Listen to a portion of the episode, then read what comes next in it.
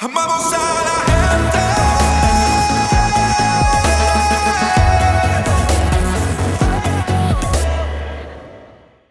Bueno, mis amados, hemos estado hablando en esta mega serie eh, y ahora en esta, en esta sección de la serie donde estamos hablando sobre el fruto del Espíritu. Y la semana anterior, pues se, to- se tocó eh, extraordinariamente estos varios frutos del Espíritu. Hoy a mí me toca pues hablar sobre el fruto de la paciencia, el fruto de la benignidad y el fruto de la bondad. Le- leemos nuevamente ese pasaje bíblico, esto que hemos usado como fundamento en Galatas 5. Dice así en el verso 16. Digo pues, andad en el Espíritu y no satisfagáis los deseos de la carne. Andad en el Espíritu y no satisfagáis los deseos de la carne. Porque el deseo de la carne es contra el Espíritu y el del Espíritu es contra la carne. Pero si sois guiados por el Espíritu, no estáis bajo la ley. En resumen, este pasaje bíblico lo que nos está diciendo es que es necesario que nosotros andemos en el Espíritu. Es, es, un- es una necesidad diaria andar en el Espíritu. Este pasaje nos está diciendo que no debemos satisfacer los deseos de la carne.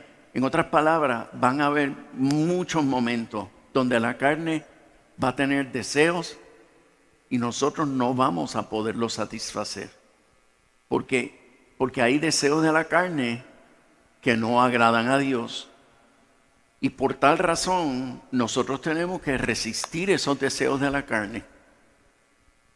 En otras palabras, tenemos ya que ir reconociendo que nosotros somos seres que tenemos una naturaleza carnal, pero también tenemos una naturaleza espiritual y cuando Cristo vino a habitar en esa área de nuestro espíritu, pues Él eh, eh, tomó eh, soberanía sobre esa área de nuestra vida y ahora Él espera que nosotros le demos preferencia a lo que el Espíritu siente y lo que el Espíritu quiere.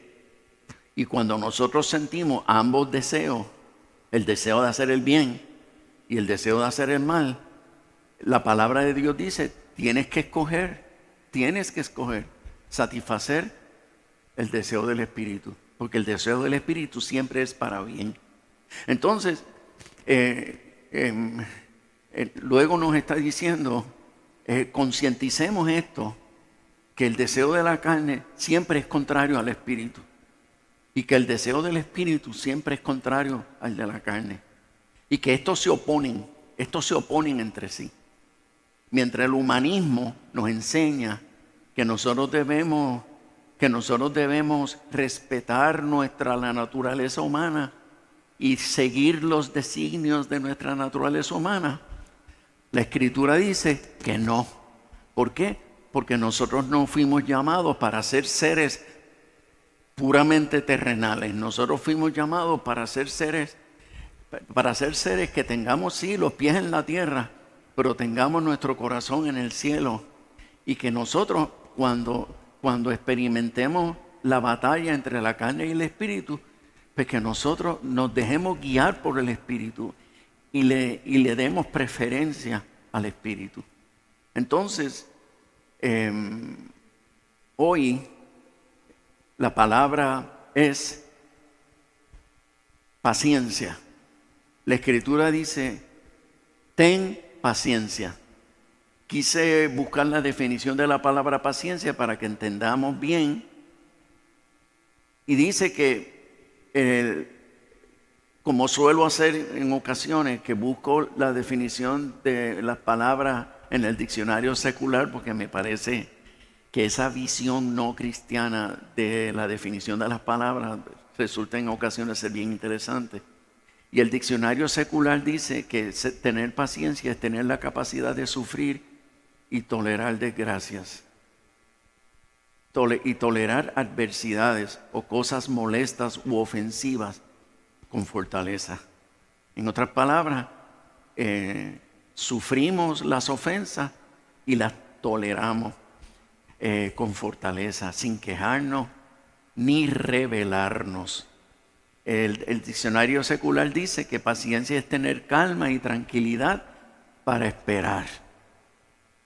La definición bíblica de la palabra paciencia es que son los que poseen la cualidad de la paciencia, obviamente estarán libres de cobardía y desaliento.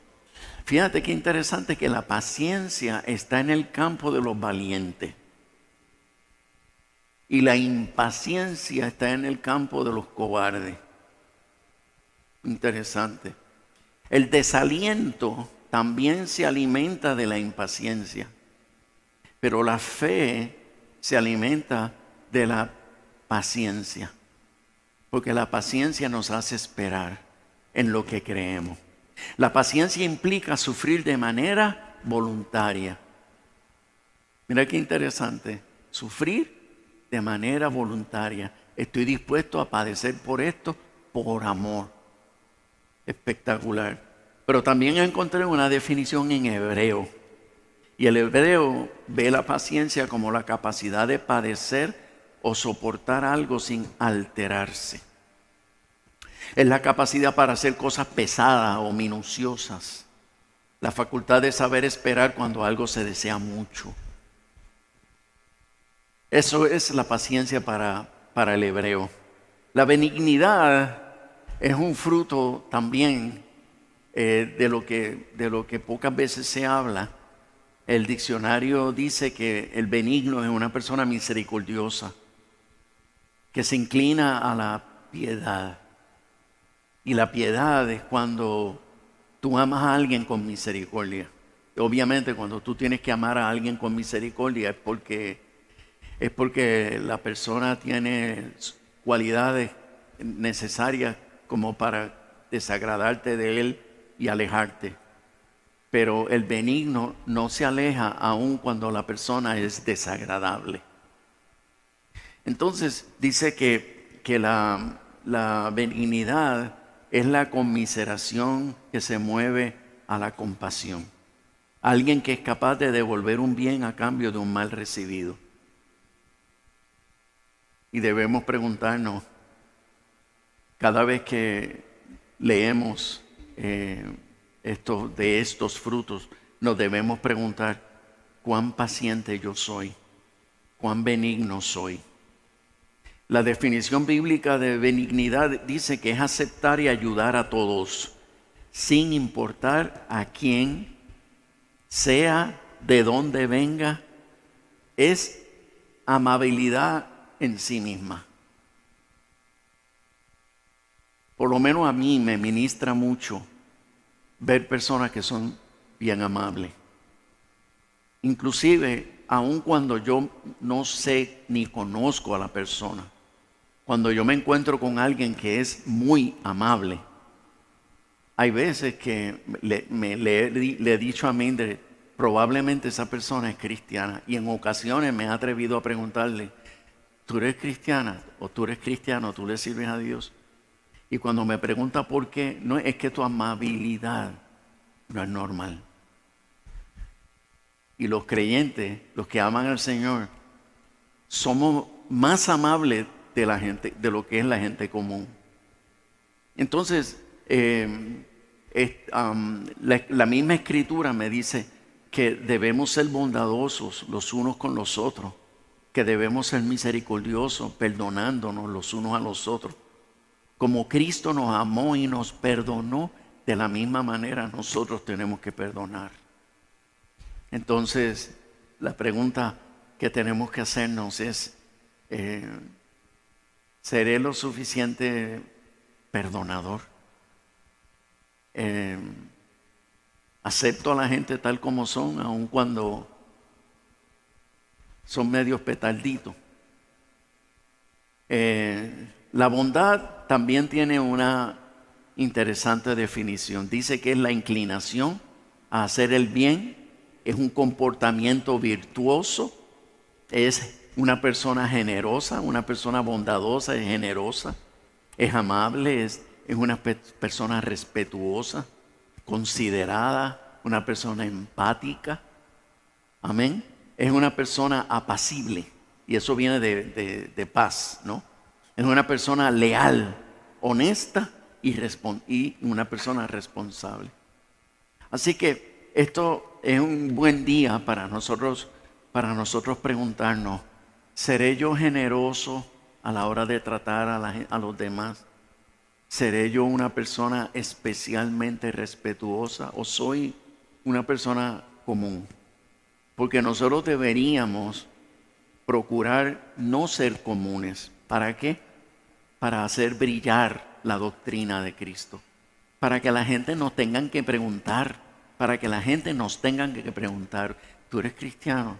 Sí, porque es que es que tu personalidad, tu comportamiento es especial. Eh, y esas son cosas que nosotros no, no las hacemos para orgullo. Esas nosotros sencillamente lo hacemos para que Cristo sea glorificado, para que Él tome, para que Él tome honra cada vez que alguien nota que su presencia en nosotros nos ha hecho, eh, nos ha hecho brillar. Esto, entonces, Gálatas 5:24 nos dice así. Gálatas 5:24 nos dice, los que son de Cristo, escucha esto, los que son de Cristo han crucificado, los que son de Cristo han crucificado la carne con sus pasiones y deseos.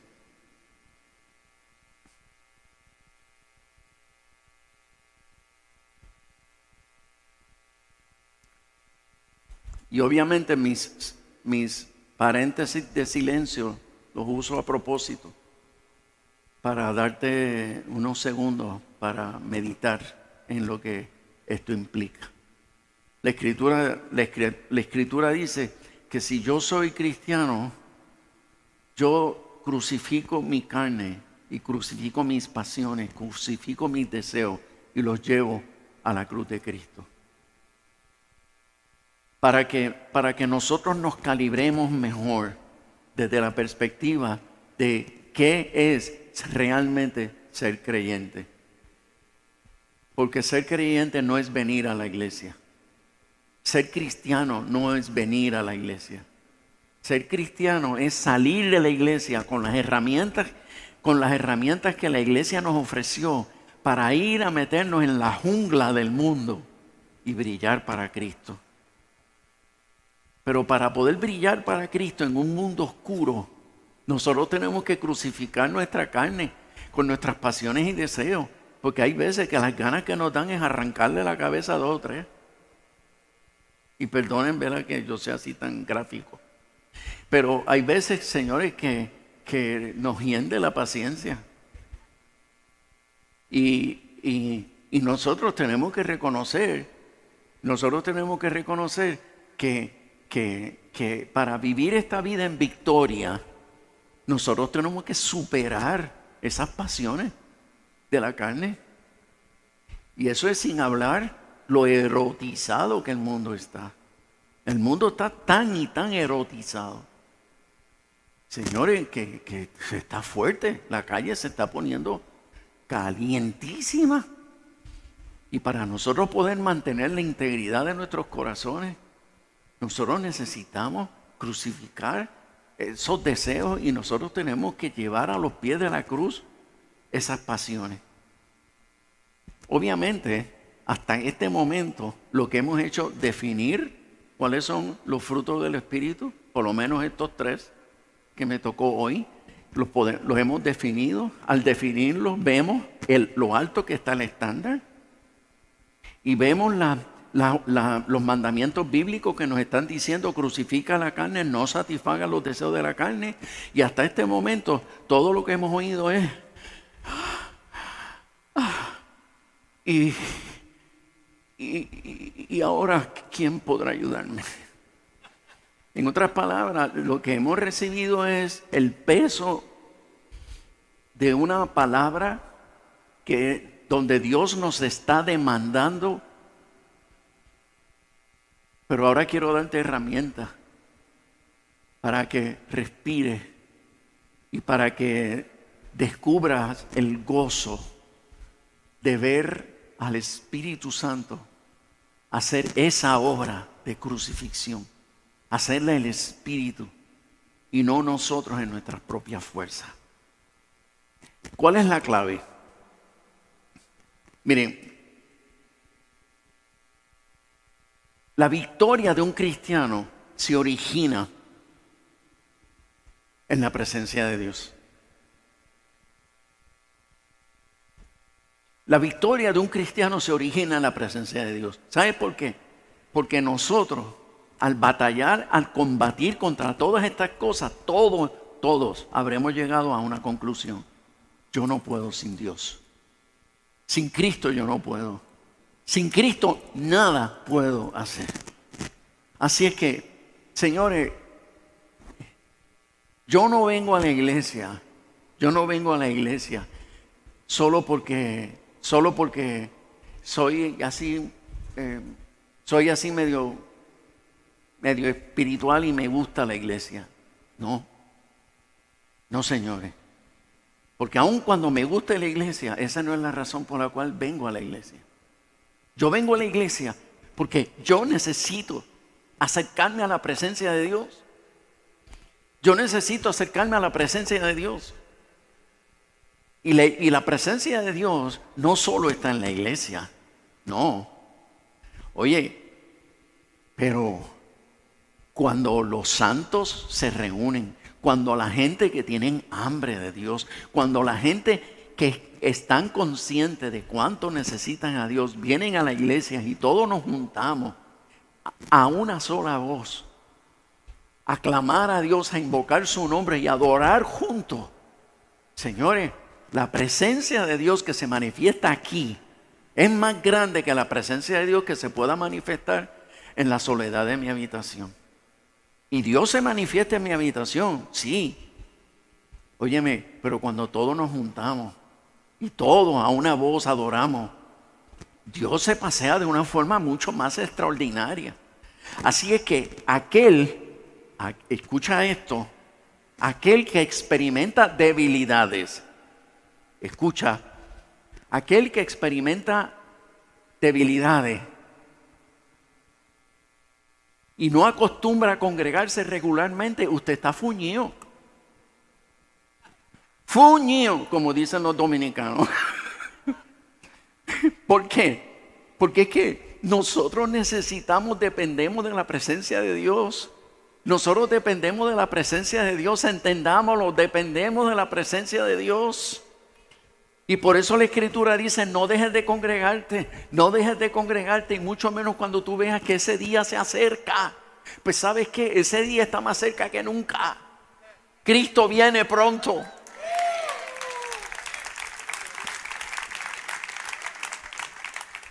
Y dice la escritura, dice la escritura que si estos días no fuesen acortados, aún, aún los, aún sería difícil que los mismos santos se salven. Porque la situación se ha agravado de una forma increíble. Nosotros dependemos, nosotros necesitamos congregarnos. ¿Y tú sabes lo que dicen las estadísticas después del COVID para acá? ¿Sabes lo que dicen las estadísticas del COVID para acá? Que el promedio de domingo que se congrega la gente son dos domingos al mes. En otras palabras, vengo un domingo y al otro me voy para la playa. Vengo al domingo y al otro me voy de paseo para, me voy de paseo para los montes de, de, allá. Y vengo un domingo y al otro domingo me voy a visitar a mi familia. Y voy un domingo y después pues me voy para San Juan y me voy, ah, me voy con toda la familia porque nosotros somos una iglesia de familia.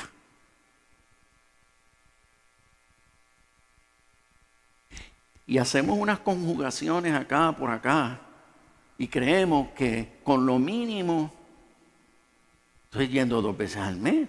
está bueno. Entonces, lo peor de esto no es esto, lo que estoy diciendo. Lo peor de esto es que nosotros estamos educando a una generación donde congregarse no es tan importante. Sí lo es, lo suficiente como para venir dos domingos al mes. Pero no es, no es tan importante como para dejar dos domingos, dos semanas sin venir. No es tan importante. ¿Por qué? Porque hay otras cosas que también son importantes y nosotros debemos sacar tiempo para ellas. ¿Sabes algo? Dios ha dicho que Él no negocia con nosotros. Las primicias son las primicias. Y Dios ha dicho, yo tengo que ser el primero en tu vida, no porque yo quiera, es porque tú lo necesitas.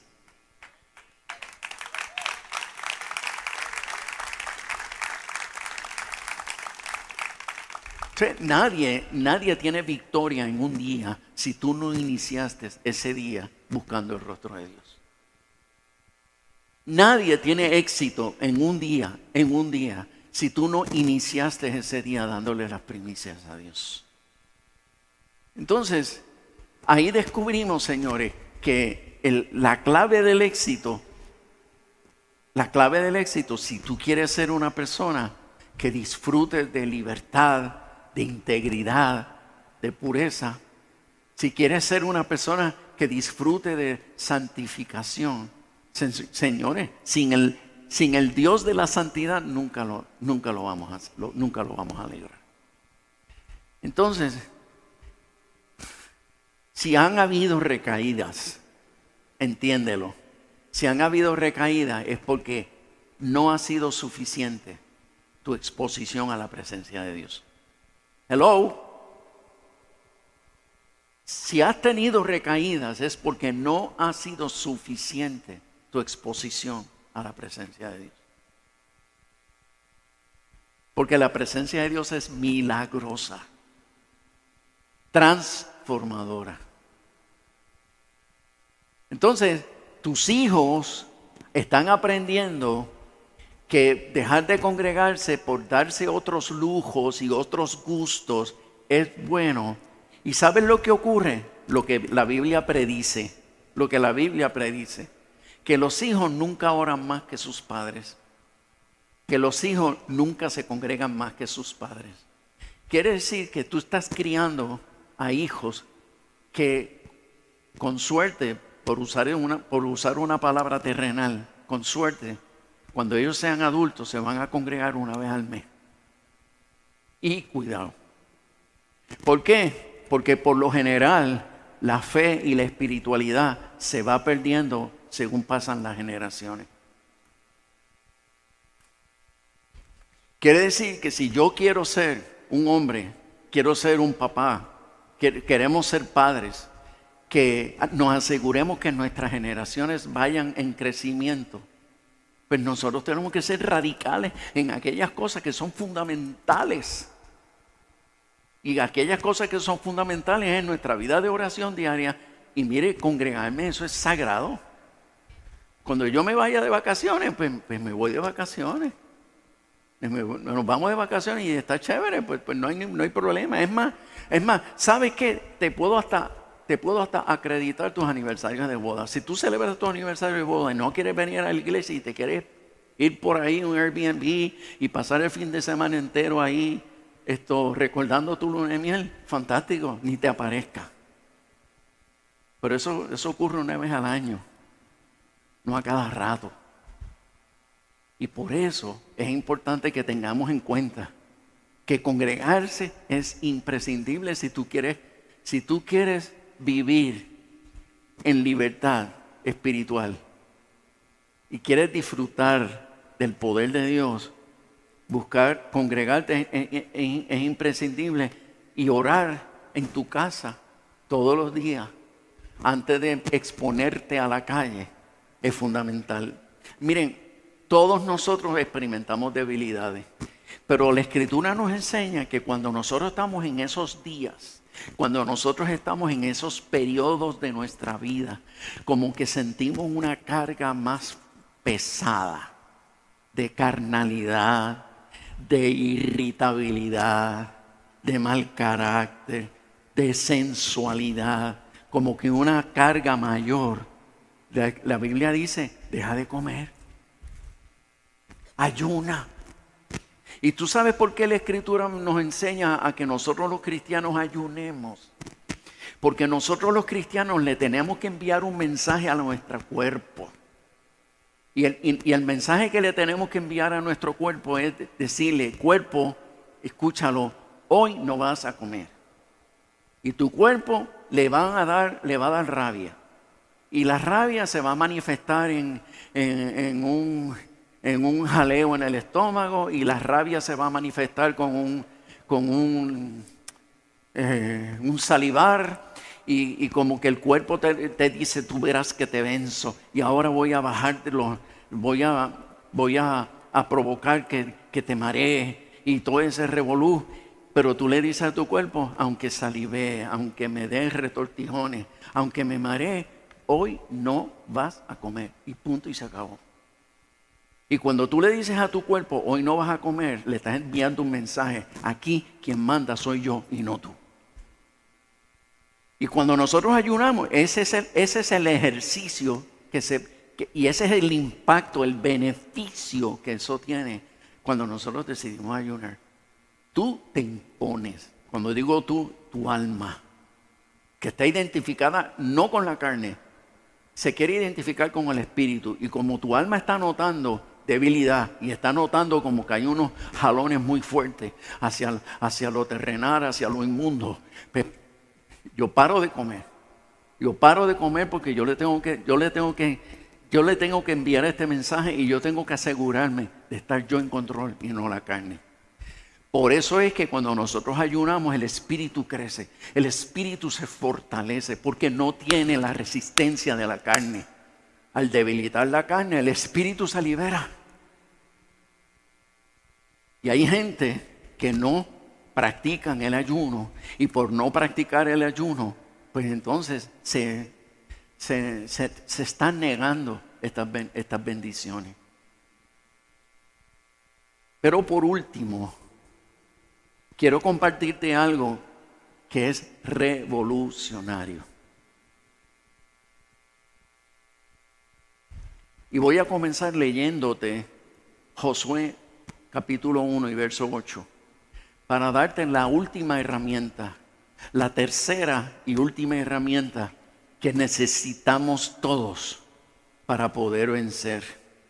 Dice así eh, Josué 1.8, nunca, di conmigo, nunca se apartará de tu boca este libro de la ley, sino que de día y de noche, que meditarás en él.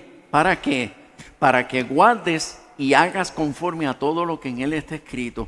Porque entonces, por favor, di conmigo, entonces harás prosperar tu camino y todo, todo te saldrá bien.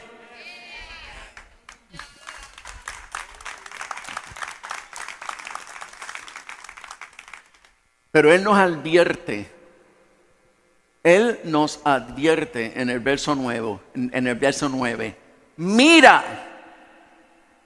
mira que te mando que, que te esfuerces y seas valiente.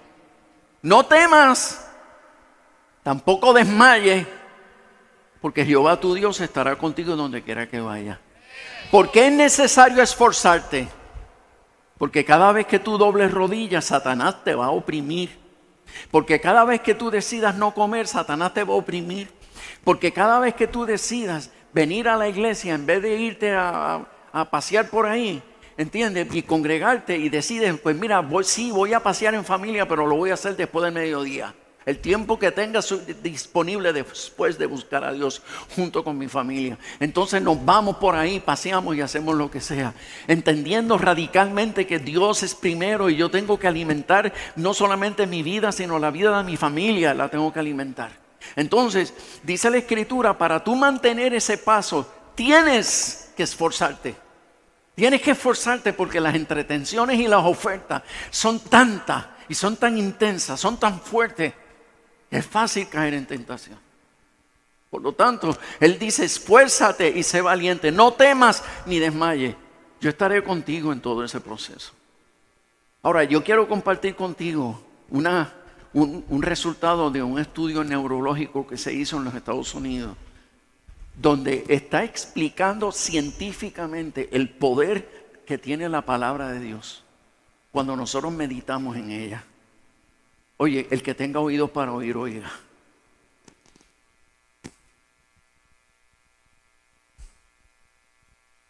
Durante este estudio neurológico que se, que se tomó una muestra de miles de personas, ese estudio tenía un propósito diferente al- a los descubrimientos. El descubrimiento surge como un producto lateral de la intención de ese estudio. ¿Qué descubrieron? Escúchate esto, escucha. Están aquí. Cuando se lee la Biblia una vez a la semana, que esos son los domingueros, que nunca abren la Biblia, solo la abren o la aprenden el domingo. Y algunos ni la aprenden porque esperan que leerla desde ahí. Ese estudio neurológico dice que los que solamente leen la Biblia, un versículo bíblico o dos a la semana, nada pasa, nada ocurre. Pero si continuaron un estudio, ese estudio, y dice que los que eh, eh, descubrieron que los que leen la Biblia dos veces en semana, se observa a nivel neurológico como un latido neuronal, un latido neuronal que responde al ejercicio de leer la Biblia dos veces a la semana. Pero ese latido es casi imperceptible.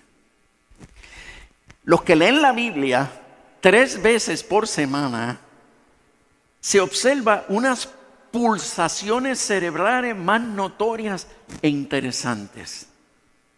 Pero aquellos que leen la Biblia cuatro veces, mínimo, cuatro veces por semana, comienza a ocurrir una transformación neurológica significativa y se producen cambios en el comportamiento humano. No sé cuántos de ustedes saben que las neuronas en el cerebro no están fijas, sino que hay movimiento neurológico en el cerebro y se crean diferentes patrones neurológicos en el cerebro. Y la ciencia ha descubierto que cuando tú tienes un tipo de comportamiento, por ejemplo, eres una persona iracunda y eres una persona impaciente y una persona de mal carácter, pues tus neuronas están configuradas de una manera. Pero cuando empiezas a leer la Biblia cuatro veces mínimo por semana o la lees todos los días, el cerebro comienza a transformar esos patrones neurológicos y coge otra, otra forma. Y al tomar otra forma, se va conformando, esos patrones neurológicos se va conformando para, para predisponerte a obedecer la palabra. Para predisponerte a hacer lo que estás leyendo. En otras palabras, tú estás leyendo, tú estás leyendo cuál debe ser la vida positiva. Y, una vez que lo leíste, nada, dos veces nada, tres veces poco, pero a cuatro veces que te, que te nutriste con esas poderosas verdades, tu cerebro se empieza a transformar. Tu cerebro se empieza a transformar y cuando tu cerebro, esos patrones neurológicos empiezan a transformarse, aquellas ataduras mentales que tenías que te predisponían al pecado, que te predisponían a caer en tentación, que te predisponían a seguir cayendo como un círculo vicioso en eso que tanto aborreces, que tanto te avergüenza, que tanto odias de ti mismo. Al leer la Biblia, se transforma tu mente, tu- tus neuronas se, se reconfiguran y al reconfigurarse empiezas a experimentar que sujetarte a la palabra de Dios se te hace mucho más fácil. Y no solamente eso, cuando obedeces sientes el gozo de obedecer.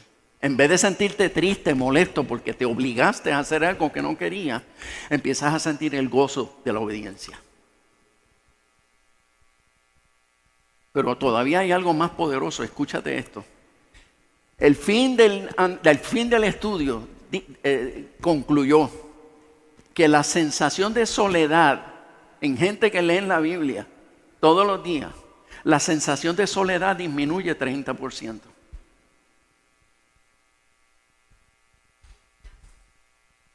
Siguen solos, pero ya no se sienten solos.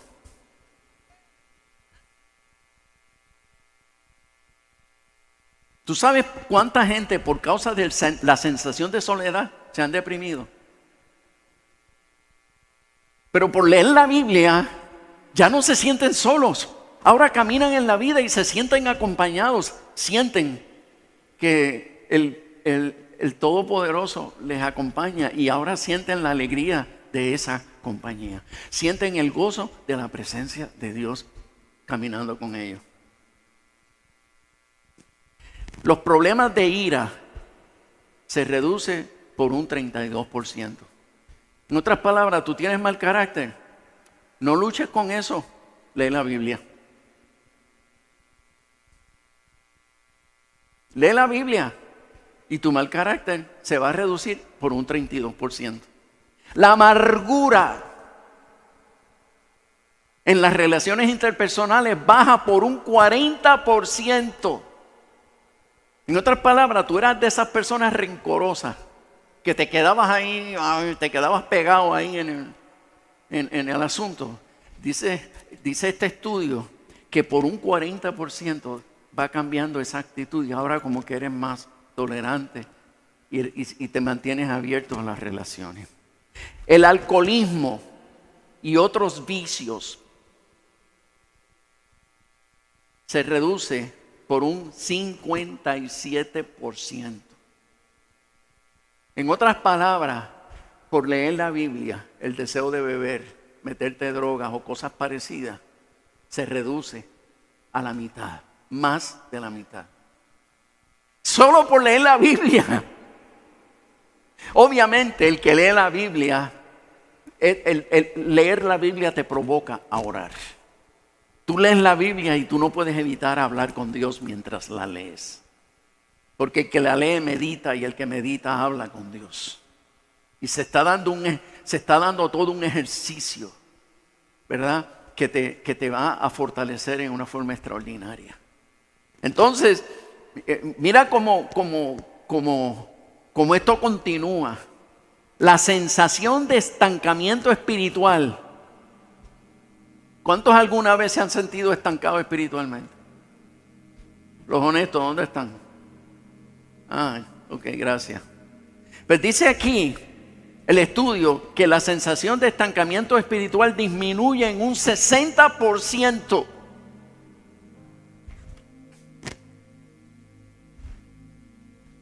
¿Tú sabes cuánta gente estancada espiritualmente le han echado la culpa a la iglesia por su estancamiento espiritual? Y este estudio, este estudio muestra que la verdad de su estancamiento espiritual quizás no tenía que ver con la iglesia, sino la indisciplina, el afán de la vida que permitiste que te alejara de uno de los ejercicios más fundamentales para el ser humano, que es meditar en las escrituras. El contacto con la pornografía dice que aquellos atados por la pornografía se redujo a razón de un 61%. En otras palabras, personas que tenían esta atadura, personas aún en la iglesia que seguían atados a, este, este, a esta inmundicia, que luchaban y luchaban y seguían cayendo en el asunto, se dedicaron a leer las escrituras, a leer las escrituras, a leer las escrituras, un par de capítulos al día. Y eso fue suficiente para romper con, ese, con esa atadura a razón de un 60%. Dice, para terminar, que la fe y la acción, la fe de la gente y la acción de compartir, o sea, testificar de lo que Dios está haciendo en tu vida, en su vida, subió a razón de un 200%. Dice que la gente que lee en la Biblia no pueden evitar hablar de Dios. Que la gente que medita en las escrituras no pueden evitar colar, colar la palabra y, y- y animar a la gente a que se acerquen a Dios así como yo lo he hecho. Eh, quiero animarte que lo haga. ¿Por qué? Porque lo que estás viviendo no lo quieres, no lo quieres solo para ti. Y finalmente dice el estudio que eh, la motivación de servir y de formar discípulos se incrementa a razón de un 230%. En otras palabras, los que se acostumbran a leer la Biblia sin darse cuenta se convierten en, ministros de la palabra. Y ya estás listo para comenzar a formar a tu propio discípulo. Con solo leer la Biblia cuatro veces a la semana.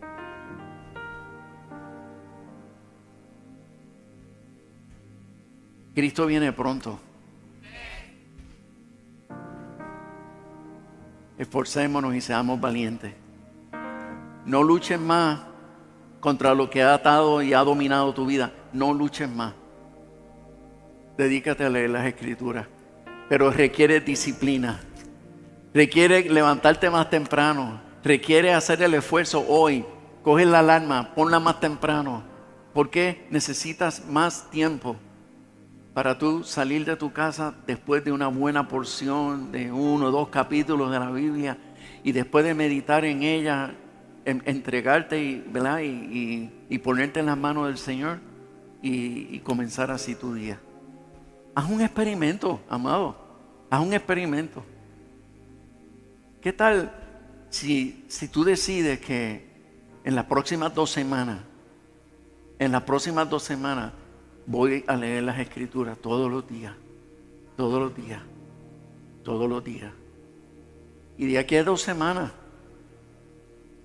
evalúa qué progresos tú has experimentado en ti.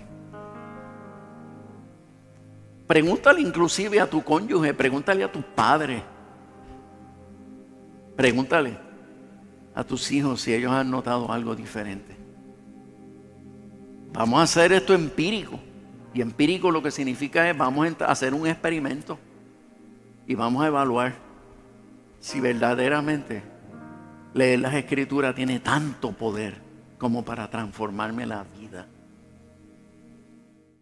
Gracias por ser parte de nuestra sección de podcast de Uno Church. Puedes seguirnos en todas las plataformas digitales. Si desea brindar alguna generosidad, puede hacerlo a través de paypal.me slash catacumba 5 app Church Center Catacumba 5. Puedes enviar tu donación a Catacumba 5 RR05 Box 24800 Añasco, Puerto Rico 00610 y ATH Móvil Business slash Catacumba 5. Gracias por creer y ser parte de llevar el Evangelio hacia el mundo a través de tu generosidad.